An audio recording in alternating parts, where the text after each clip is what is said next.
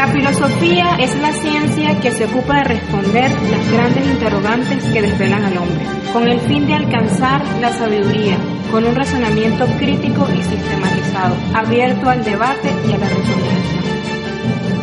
Filosofía Revolucionaria presenta avances informativos del acontecer diario en Venezuela y el mundo. Titulares.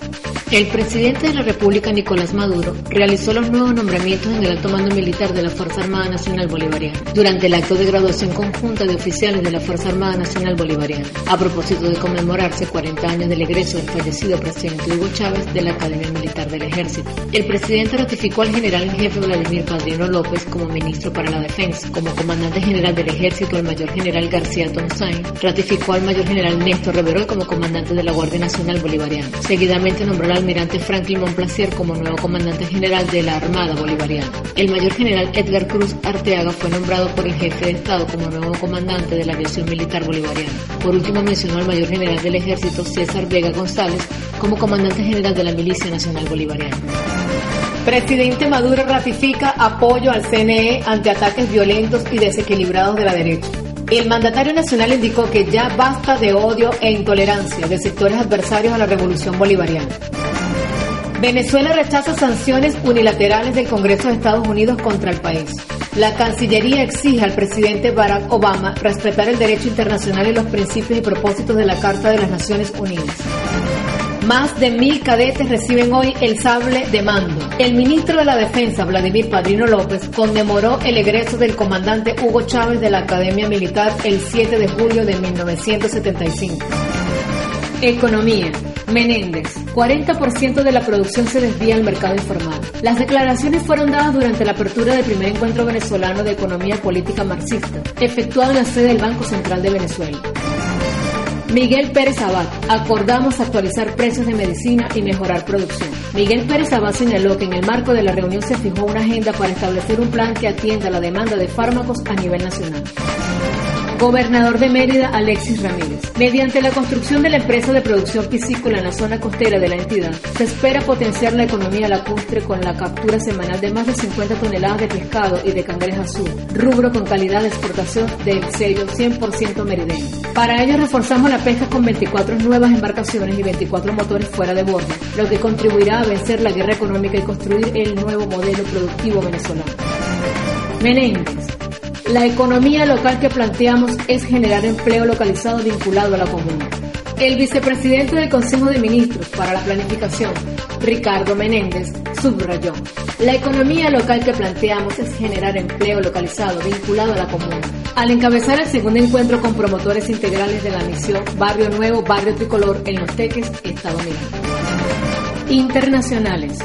Asesinan a dirigente ambiental en Honduras. La muerte de Lesbia Janet constituye un femicidio político que busca callar las voces de las mujeres que con coraje y valentía defienden sus derechos en contra del sistema patriarcal, racista y capitalista, que cada vez más se acerca a la destrucción de nuestro planeta. Proclamaron oficialmente a Danilo Medina, presidente reelecto de República Dominicana. Medina expresó su gratitud al pueblo dominicano. Cultura. Disertaron sobre la difusión de la literatura indígena venezolana. La actividad formó parte del segundo encuentro, el libro, la lectura y la escritura en la Biblioteca Nacional. Aprueban proyecto de ley de cooperación cultural entre Venezuela y Etiopía. Este jueves la plenaria de la Asamblea Nacional aprobó en primera discusión el proyecto de la ley aprobatoria del Acuerdo de Cooperación Cultural entre el Gobierno de la República Bolivariana de Venezuela y el Gobierno de la República Democrática Federal de Etiopía. El diputado Ezequiel Pérez, Unidad Táchira, presentó el referido proyecto e indicó que lo hacía en el marco de algunos convenios que han desarrollado el Gobierno Nacional venezolano con la República de Etiopía, en aras de abordar la cultura, el arte, la música y demás aspectos que forman parte del progreso de un país. Las personas de África que llegaron a Venezuela en la época de la conquista vinieron a trabajar y hoy, gracias a Dios y al trabajo que hizo Simón Bolívar de liberar esta zona de América, logró que los negros, los indios y los blancos nos mezcláramos en una sola sangre y hoy la gran mayoría de venezolanos somos mestizos, enfatizó el diputado. Deportes. Este viernes iniciará la Vuelta Ciclística Internacional a Venezuela. La edición 53 de la Vuelta Ciclística Internacional a Venezuela, que se inicia este viernes 8 de julio, contará con la participación de 180 atletas que recorrerán 10 estados: Táchira, Cojedes, Barinas, Portuguesa, Lara, Mérida, Carabobo, Yaracuy, Aragua y Guárico. En este evento deportivo que se extenderá hasta el domingo 17 de julio, intervendrán 17 equipos de Venezuela y 6 de carácter internacional provenientes de Ecuador, Colombia, México y por confirmar está Impulsan las pesas en los urbanismos. La práctica de la alterofilia tiene su espacio en el urbanismo Argelia Laya de la Gran Misión Vivienda Venezuela. Tecnología. Ensayan una tecnología que permite descifrar el genoma para realizar medicamentos a la carta. La nueva tecnología desarrollada por Roche Diagnostics se incorporará el próximo año en los campos de microbiología y la virología del Val d'Hebron Instituto de Research. Es pionera en el mundo y se utilizaría para acortar el tiempo de diagnóstico y personalizar las terapias contra enfermedades infecciosas y oncológicas, incluidas el cáncer, la hepatitis y el VIH. La nueva tecnología permite un diagnóstico de alto rendimiento basado en la secuenciación masiva de sistemas genómicos de alta variabilidad, como virus, bacterias o células tumorales, lo que ayudará a promover la medicina personalizada, adaptada a cada paciente, diagnóstico y tratamientos correctos en el momento y con la dosis adecuada. Efemérides. 8 de julio de 1881.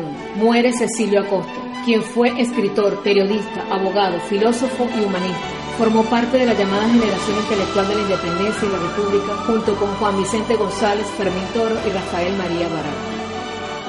8 de julio de 1835, la Revolución de las Reformas. Estalla en la madrugada del 8 de julio de 1835 la llamada Revolución de las Reformas, destinada a derrocar a José María Vargas de la presidencia de la República. Pedro Carujo, a la cabeza de los conjurados, entabló con Vargas el célebre diálogo que ha recogido la historia. El mundo es de los valientes, resumió el golpista. No, dijo el presidente, el mundo es del hombre justo, es el hombre de bien y no el valiente el que siempre ha vivido y vivirá feliz sobre la tierra y seguro sobre su conciencia. El peso de la libertad es liviano, pero también es difícil mantenerlo en equilibrio, aún en las naciones más cultas y civilizadas. Simón Bolívar. Estos avances fueron patrocinados por Cimarrones Afrodescendientes por la Revolución, Orquesta Sinfónica de la Milicia Bolivariana de Venezuela Escuela de Formación para el Ejercicio del Poder Popular. y colectivo Conciencia Revolucionaria.